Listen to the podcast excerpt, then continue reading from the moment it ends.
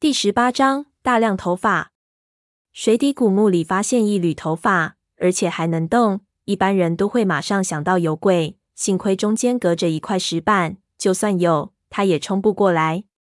没有抓住那缕头发，胖子似乎不甘心，拿灯去照那缝隙，想看看后面到底有什么。我胆子没他那么大，恐怖片里关于头发的故事还少吗？就离那个石板远远的。看胖子会有什么反应？他凑上去看了几眼，好像真的给他看到什么东西，疑惑的定了定神，又贴过去再看。这一次他反应很大，突然就猛地一退，像逃命一样拼命游出去好几米，转身对我们拼命的摇拳头。我一开始以为他要打我，随即一想，靠，这不是让我们逃命的手势吗？可刚才好像没什么事情发生啊。我条件反射一样的回过头，只看见那挡路的石头板突然向上升了起来，一团黑色墨汁一样的东西从底下逐渐增大的缝隙里渗了出来。我急退几步，以为是毒水，仔细一看，吓得我下巴都僵掉了。那些黑色的东西竟然都是人的头发。那胖子看我们反应这么慢，忙游回来拉我们，我们这才醒悟过来，慌忙逃命。这在水下面。越紧张越消耗体力，游得就越慢。我看慌乱中没办法把握好节奏，索性学胖子一样蹬着墙走。虽然不雅观，但是速度飞快，特别是脚踏实的那种感觉非常好。我们连蹬了大概二十几步，先到一个转弯处，那胖子一把把我们拉住，让我们躲在拐弯后面，示意先看看情况再说。我们大口吸着氧气，匆匆往后一看，好家伙！后面的墓道里全是头发，黑漆漆一大团一大团，我看着就觉得喉咙发紧。这要多少年没理才能长得这么长啊？胖子骂了一声，拿起气枪对准那一团黑色的中央就射。他大概以为这枪能一下穿透过去，所以当他看到那梭镖快速飞了六七米后，突然就变成慢动作，然后一下被裹进头发里的时候，脸都白了。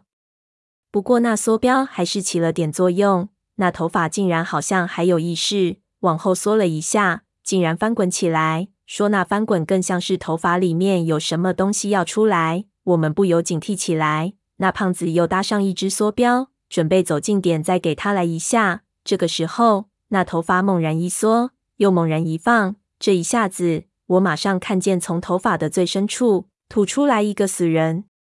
那人穿着和我们一样款式的潜水服。有可能那三个中的一个，我只看了一眼，就看到他的鼻子、嘴巴里都是头发，连两只眼珠子里都有头发伸出来，一看就是窒息死的。现在已经给水泡的肿了起来，非常的难看。我一看头皮就开始发起麻来，这头发非常邪门，还是快点走。就想拉胖子，可抬头一看，那胖子竟然不见了，我吓了一跳，忙转头。只见他已经跑去出老远，在那里给我们挥拳头。我心里大骂：感情你是自己先跑到安全的地方，再来警告我们。忙招呼张秃和阿宁跟上去。我看到那胖子还在那里抱怨我们反应慢，立马就给他屁股上来了一脚。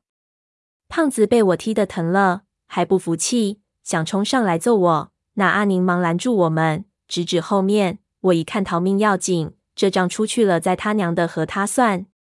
这个时候，手上的氧气机震动起来。我低头一看，糟糕！这一路过来，已经过去将近半个小时，我们又呼吸的这么急促，氧气的消耗是平时的几倍，有点过量了。我算一了还剩下的时间，情况可以说非常糟糕。如果还没有进展，我们就必须要原路赶回去，不然氧气就不够用了。可是这么出去，连三叔说的耳饰都没有找到，我又有点不甘心。这个时候，一直游在最后的张秃突然像纸螃蟹一样拉住我们身上的背带，手忙脚乱地窜到了最前面，一把揪住胖子，让他停下来。我看到他直鼓眼睛，心说：这人对古墓的构造比我了解，难道竟然给他先找到了什么线索？果然，他让我们跟着他过去。胖子急得直跳，但他刚才表现太差，我们都不去理他，他也没有办法，只好气鼓鼓的跟在我们屁股后面。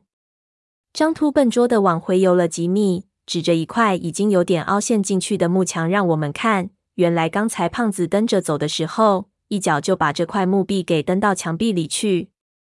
我一看就心中大喜，往前后比划，这里果然是一处长回廊的末端。那三叔所说的机关，十有八九就是这里了。不过这机关一开，水就会狂涌进去。三叔当年是戴着头盔，所以没事情。我们现在头上只有个潜水镜，一旦被卷进急流，难保不会撞得头破血流。